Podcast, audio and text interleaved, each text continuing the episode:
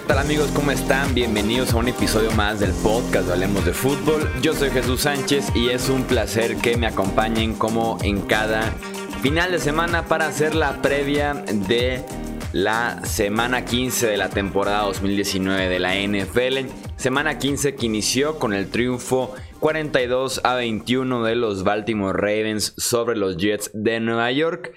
Este triunfo le da a Baltimore su segundo título de la división norte de la conferencia americana de manera consecutiva.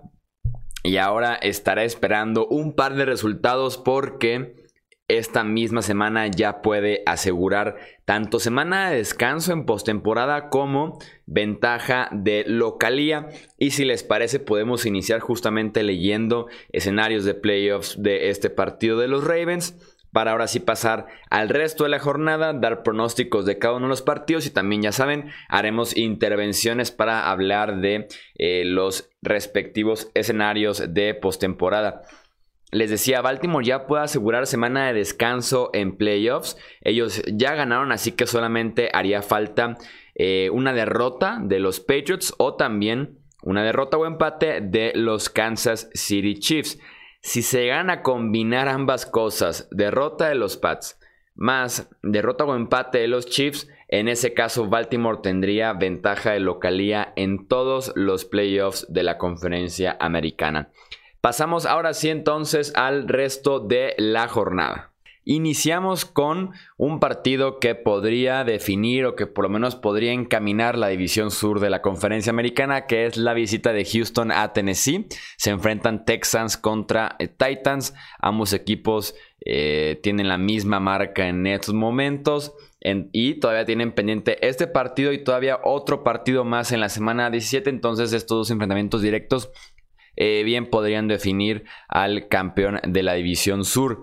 Eh, la inconsistencia de Houston, como lo veo yo, contra la consistencia de Tennessee desde que Ryan Tannehill es el coreback, tiene marca de 6 ganados y un solo perdido eh, en los controles de los Titans. Esta ofensiva de Tennessee que me parece que hoy por hoy es de las mejores de la NFL, de las más completas además jugando en casa, deben de mandar un mensaje importante. Es momento de ganarse unos millones de dólares garantizados para Ryan Tannehill. Voy con los Titans.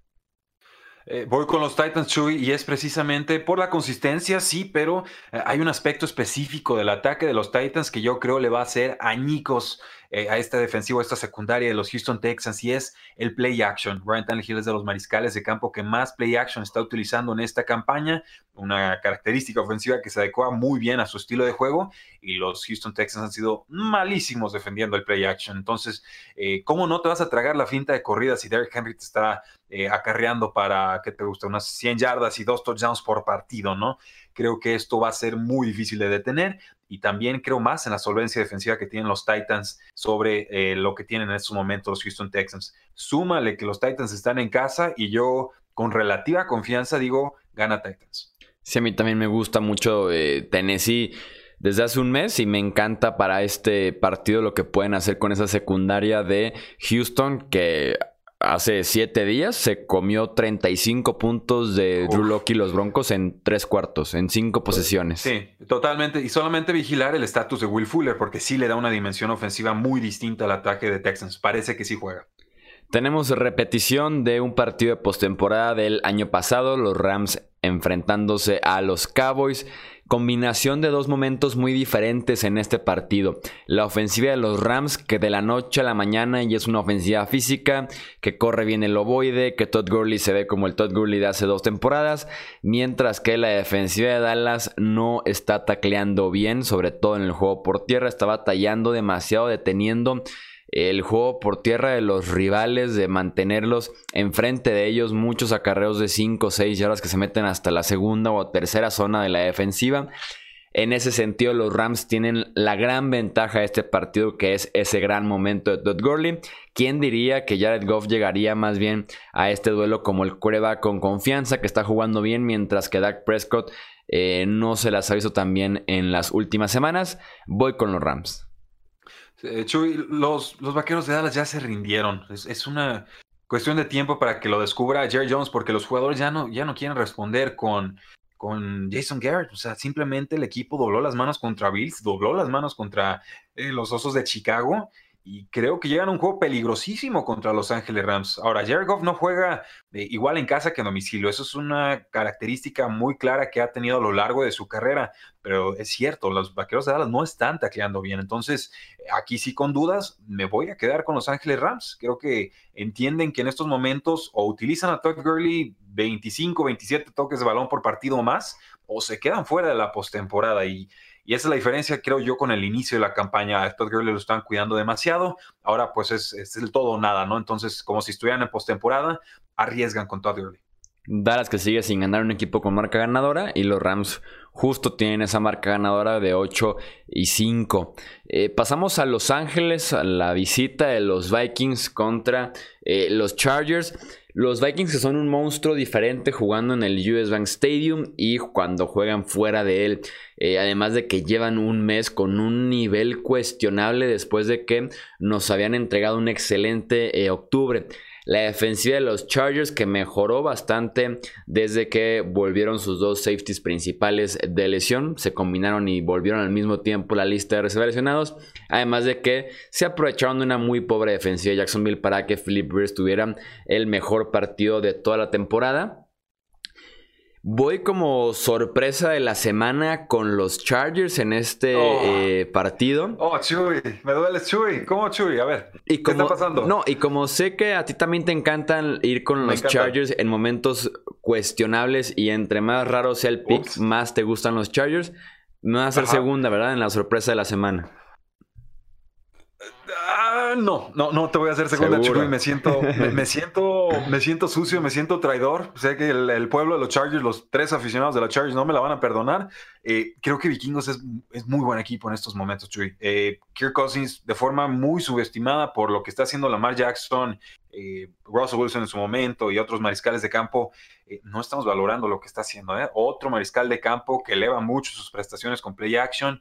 Yo a inicio de temporada le reclamaba mucho a este equipo que no pasaba, pero sobre todo que cuando pasaba desde play action lo hacía con pasecitos cortos. Entonces pues, me parecían jugadas desperdiciadas. Lo hablamos incluso en el programa con un mal kicker, un analista de, de, España. Y después empezaron a pasar en profundidad y creo que ahí es donde verdaderamente florece esta ofensiva de los vikingos de Minnesota.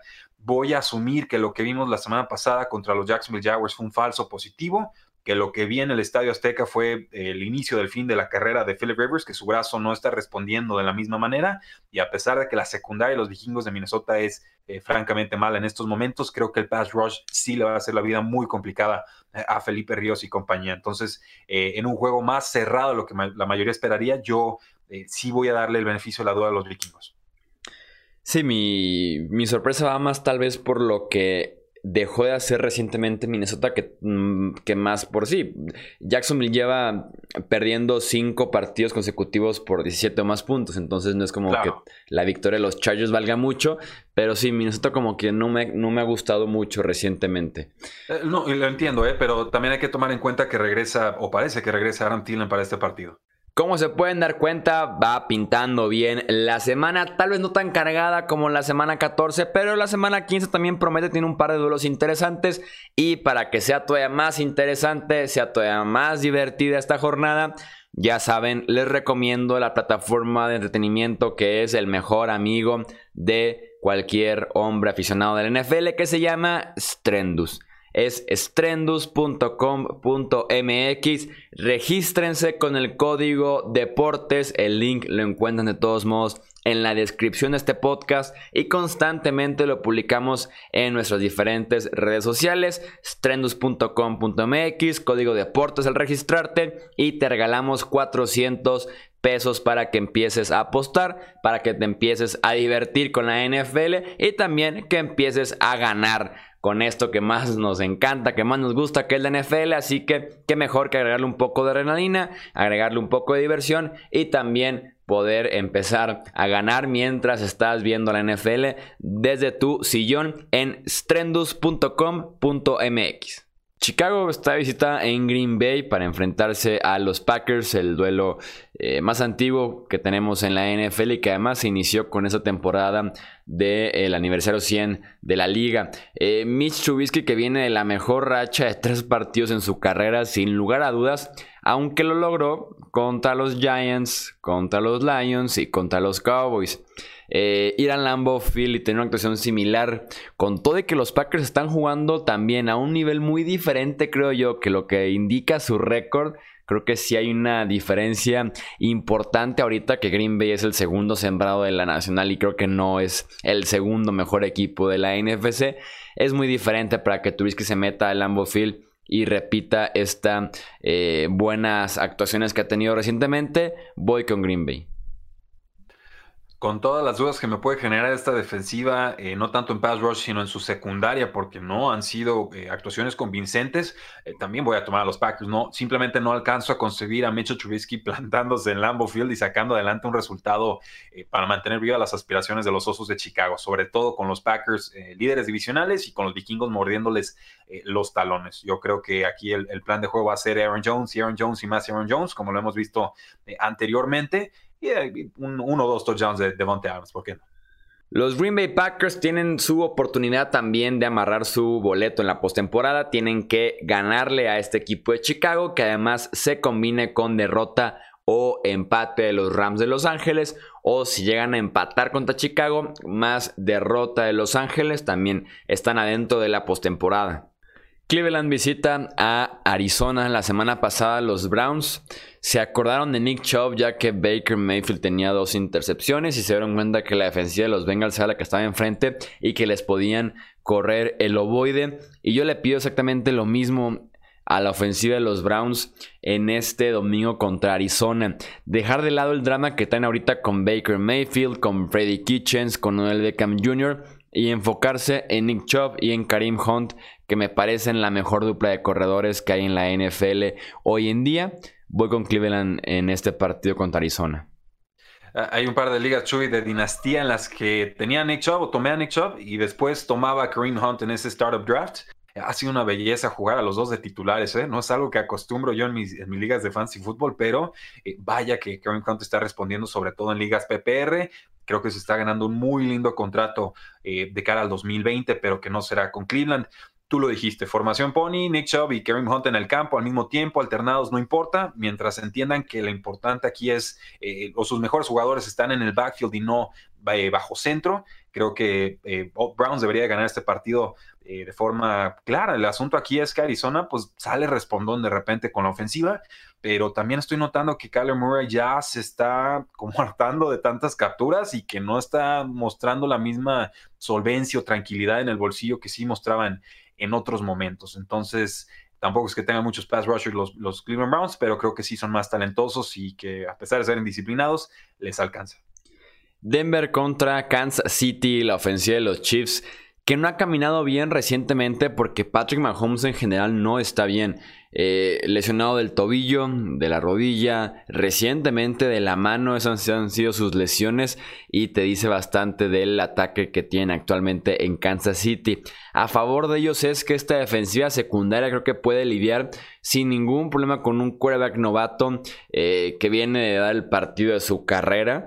Eh, y sobre todo porque están jugando en Arrowhead Stadium. No me parece mala este año la secundaria de los Chiefs. Dio, esa, un gran salto a diferencia de la defensiva terrestre que esa sí se quedó estancada como en las peores de la NFL. No creo que Locke pueda repetir lo que le hizo a los Houston Texans en Arrowhead Stadium contra esas defensivas secundarias. Voy con Kansas City. Sí, a pesar de que Patrick Mahomes está muy lastimado, se nota y salió muy herido del partido contra los Patriotas. Hay algunas jugadas en las que se mueven el bolsillo anticipadamente, o sea, no cuando le está llegando el pass rush, sino buscando el carril de pase, sobre todo al centro del campo, y eso es algo que muy pocos mariscales de campo eh, saben hacer bien en la NFL. Entonces, eh, a pesar de estar lastimado, encuentra la forma de sacarle el máximo provecho a las jugadas. Eh, creo que gana Chiefs, creo que gana de forma clara. Denver ha sido noble y digno rival a lo largo de la campaña, pero eh, son dos actuaciones de Drew Lock, una medianita porque lo protegieron mucho y otra muy explosiva, pero con dos o tres pases que fácilmente pueden haber sido interceptados, incluso uno de, de pick six. Entonces yo espero muchos blitzes de los, de los Chiefs por supuesto, van a estar defendiendo la, la, localía y hay que seguir presionando en la cima de la AFC. Entonces, creo que, creo que Chiefs se lo llama.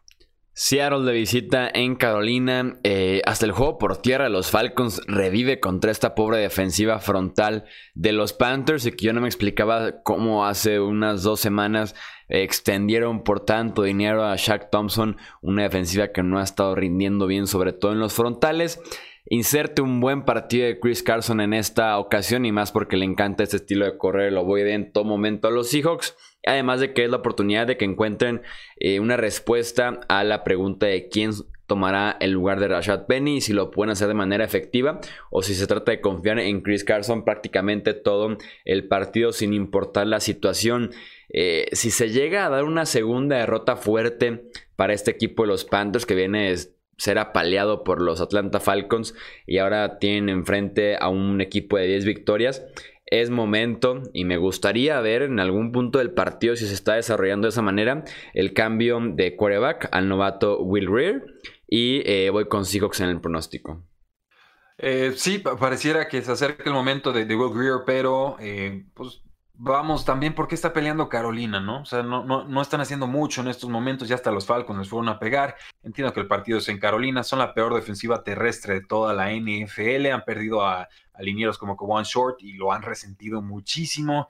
Eh, ahora, con los Seahawks también hay que recordar el caso de la fomblitis que está teniendo Chris Carson, ¿no? O sea, se lastima el ACL, el, corredor número 2, Rashad Penny, fuera el resto de la campaña. Pero ¿a quién pones? ¿A CJ ProSize? O no, no sé ni siquiera cómo está cómo se podría desarrollar ese, ese backfield en estos momentos. Eh, vamos con Seattle. es una forma muy larga de decir tienen más pólvora al ataque y parece que algunas más respuestas en defensa. Yo apostaría que van a subirse a Chris Carson como le estaban haciendo al inicio del año y están ignorando un poco a Rashad Penny hasta que se vuelva a presentar justamente esos problemas que, que tiene de fumbles Chris Carson y que se le agravaron horrible al inicio de la temporada. Al inicio y a la mitad, ¿eh? O sea, Rashad Penny ya se está involucrando en la ofensiva eh, una lástima que se lastime justo en este, quizás su mejor momento de, su carrera profesional en la NFL. Los Seahawks que también tienen marca de 10 y 3 y pueden asegurar su boleto en postemporada en esta misma semana, tienen cuatro escenarios diferentes de postemporada. Primero de ellos, victoria más, derrota o empate de los Rams. Segundo de ellos, victoria más, derrota de los Vikings. Tercero de ellos, victoria más, derrota de Green Bay y empate de Minnesota. Y el cuarto y último es empate de los Seahawks más derrota de los Rams. Tampa Bay se enfrenta a Detroit, equipos que atraviesan momentos muy diferentes. Los Lions que no dan señales de prácticamente nada, mientras los Buccaneers se encendieron en noviembre, se están encendidos ahorita en diciembre, aunque eh, casi seguro que veremos una versión un poquito diferente de los Bucks eh, este domingo en Detroit porque James Winston está lesionado de la mano derecha hay una posibilidad importante de que esté cuestionable para este partido, de que incluso ni siquiera pueda jugar, lo cual dejaría a Ryan Griffin como el quarterback de Tampa Bay. Quien sí confirmado no juega es Mike Evans, que se pierde ya el resto del año por una lesión en el tendón de la corva. Eh, creo que el talento en ese sentido se empareja un poco en el costado ofensivo. Aún así me sigue gustando más eh, Tampa Bay y lo que puedan eh, hacerle a un muy pobre equipo de los Lions. ¿Vas con Tampa Bay incluso si juega Ryan Griffin? Sí, porque del otro lado está David Blau. ok, sí, no, voy a hacer lo mismo, digo, ya más pólvora ofensiva de ese, en ese costado del balón. y, que nos encanta platicar de los duelos de quarterbacks malos. ¿En, dónde, ¿En dónde entraría Ryan Griffin contra David Blau, eh? no, no, no, oh, Chuy, o sea, este, este, es el duelo del año, ¿no? No, el asunto aquí es que eh, digo, hay, muchas piezas relevantes para fantasy fútbol y son semifinales. O sea, estamos hablando de, jugadores como Kevin Johnson, estamos hablando de que Marvin Jones también ya fue puesto en reserva de lesionados eh, y ya también se fue eh, TJ Hawkinson en la cerrada hace algunas semanas y también el, corredor se, nos fue. Entonces, están muy mermados los Detroit Lions, es una, es una realidad. Chris Godwin, eh, O.J. Howard, eh, quizás Ronald Jones. No sé, veo demasiado eh, potencial explosividad con los jugadores de Tampa Bay para pensar que esta defensiva de Detroit, que sobre todo en los cuartos cuartos son, es muy mala, pueda detenerlos. New England de visita en Cincinnati. Creo que este duelo podría estar ligeramente más parejo de lo que tal vez lo indican los récords, que es un 10-3 de New England contra un 1-12 de Cincinnati. Edelman está lesionado, puede, estará jugando, pero estará de manera limitada y sabemos que es el eje de momento en el costado ofensivo de los Patriots, que además se rehusan a correr consistentemente el balón y si lo empiezan a hacer bien, por alguna razón terminan abandonando el juego por tierra y la línea defensiva de Cincinnati creo que puede estarle llegando a Tom Brady, que tampoco está al 100% por unas molestias en el codo. Joe Mixon puede generar yardas sin ningún problema contra cualquier defensiva prácticamente en la NFL. Aunque creo que el talento alrededor de Andy Dalton en este partido tan importante no es tan bueno y que podría fallar a la hora buena para Cincinnati. Eh, voy con los Pats, pero sí, esta, esta ofensiva de New England es complicada de confiar en ella y que realmente te inspire, eh, pues sí, cierta confianza al momento de elegirlos en los pronósticos con todo y que van con un equipo que ha tenido una sola victoria esta temporada. Eh, voy Patriotas, es más por la defensiva que la ofensiva. Eh, no, solo la, línea ofensiva no está aguantando con Kansas y creo que esto no lo puede replicar Cincinnati, pero eh, lo van a intentar. mandaban a cinco de carga, entonces era uno contra uno y entonces ya no podías hacer ninguna clase de apoyo, ¿no? Y, sobre todo por el lado del centro era donde más se resentía esta, pues esta baja de nivel o la suplencia de, jugadores, ¿no? Ferens bajo centro, digo, por algo era el centro número 3 al inicio de la campaña. El, asunto aquí es que tienen un mes los Patriotas para tratar de encontrar alguna seña de identidad ofensiva que les pueda servir en ese primer partido de postemporada. Julian Edelman está lastimado, creo que del hombro y del pie, o ya no supe, tiene dos lesiones y, le mandas una doble cobertura a Edelman y, desaparece la ofensiva, ¿no? Doble cobertura, manda cinco en presión y entonces Tom Brady o se traga el saco tiene que estar eh, deshaciéndose del balón muy rápido. Eh, si esto sucede nuevamente contra Cincinnati, eh, apaguen y vámonos. O sea, Patriotas no tiene absolutamente nada que hacer en esta postemporada. Yo más bien creo que poquito a poco vamos a ver alguna mejora. No la espero de Dorset, quizás sí de Jacoby Meyers, pero tiene que levantar alguien más la mano. No, no puede ser todo Julian Edelman. Los Patriots tienen escenario de postemporada, pueden asegurar su lugar en los playoffs simplemente ganando o empatando ante Cincinnati. Muy sencillo para ellos, tienen posibilidad de amarrar ya boleto a playoffs. Jacksonville está de visita en Oakland, el que será el último partido en el Coliseo justamente por parte de los Raiders. Las próximas dos semanas serán como visitantes y oficialmente se acabarían los Oakland Raiders. Eh, los Jaguars tienen una defensiva sumamente suave y que la ofensiva su línea compromete muchísimo al que esté jugando de quarterback detrás de esa línea ofensiva y también eh, al intento de juego por tierra que te puede ofrecer Leonard Fournette. Eh, voy con los Raiders, además del aspecto sentimental. Eh, el hoyo negro siempre se crece. La afición, sin duda alguna, estará más fuerte que nunca despidiendo ese equipo de Oakland. Entonces, me gusta el aspecto anímico en esa parte para ir con los Raiders. y ese aspecto anímico puede ser clave porque podría ser entonces la razón por la cual los Raiders jugarían a Josh Jacobs, que tiene una lesión de hombro que no pudo jugar la semana pasada, que no podía ni entrenar y que, bueno, él, quería inyectarse y el equipo no lo dejó, ¿no? O sea, tratar de adormecer la, lesión. Entonces, si, si hablamos de que este es el último partido y demás, creo que por ahí es donde veríamos a, Josh Jacobs y por supuesto esto va a ayudar a muchos en fancy football. No está confirmado, es una, predicción, una apuesta, creo que finalmente sí va eh, a suceder. Yo voy a tomar a los Oakland Raiders, no, no hay forma de tomar a Jacksonville en estos momentos. Eh, quiero ver a Gardner Minshew con otro coach, con situación más estable. Me gustó lo que vi de él en esta temporada. Obviamente no ha funcionado en su segunda eh, racha de titularidades y esto me hace pensar que Oakland tiene con mucho juego terrestre y un juego cauteloso suficiente para ganarles. Atlanta está de visita en San Francisco. Eh, los papeles se invirtieron recientemente con los 49ers. Su defensiva creo que dio un paso atrás mientras que Jimmy Garapolo es de los mejores quarterbacks en el último mes de temporada en toda la NFL y talentos como Raheem Mostert, como Divo Samuel han levantado la mano. Kyle Shanahan es un genio ofensivo, se ha puesto creativo, los pone constantemente en campo abierto para eh, permitir que ellos hagan el resto con ese talento natural que tienen para conseguir yardas después de la recepción o romper la línea de golpeo en el caso de Mostert y hacer daño en el segundo y tercer nivel de la defensiva. Nada tiene que hacer los Falcons en este partido. Voy con San Francisco. Eh, tiene que ser paliza, Chuy. O sea, salvo que se confíen demasiado San Francisco local, mejor defensiva, mejor ataque, mejor cocheo, eh, tienen todo a favor y no, no veo un punto eh, en el cual los Atlanta Falcons puedan explotar alguna debilidad que tengan los 49ers. Quizás la lesión de Weston Richburg, la del centro de los 49ers, creo que ya fuera el resto de la campaña, pero de ahí en más San Francisco ampliamente favorito y sí, Monster, pues, running back número 2 en Fantasy Football. Quienes también pueden asegurar su boleto a playoffs son los San Francisco 49ers ellos tienen que hacer eh, lo siguiente. Tienen tres escenarios de playoffs diferentes para amarrar boleto a postemporada. Primero de ellos, ganar o empatar contra Atlanta. Que se ve posible, que se ve muy factible para ellos. Segundo escenario, que pierda o empaten los Rams de Los Ángeles. Tercer escenario, que Minnesota pierda y que además Green Bay pierda, que se combinen ese par de resultados.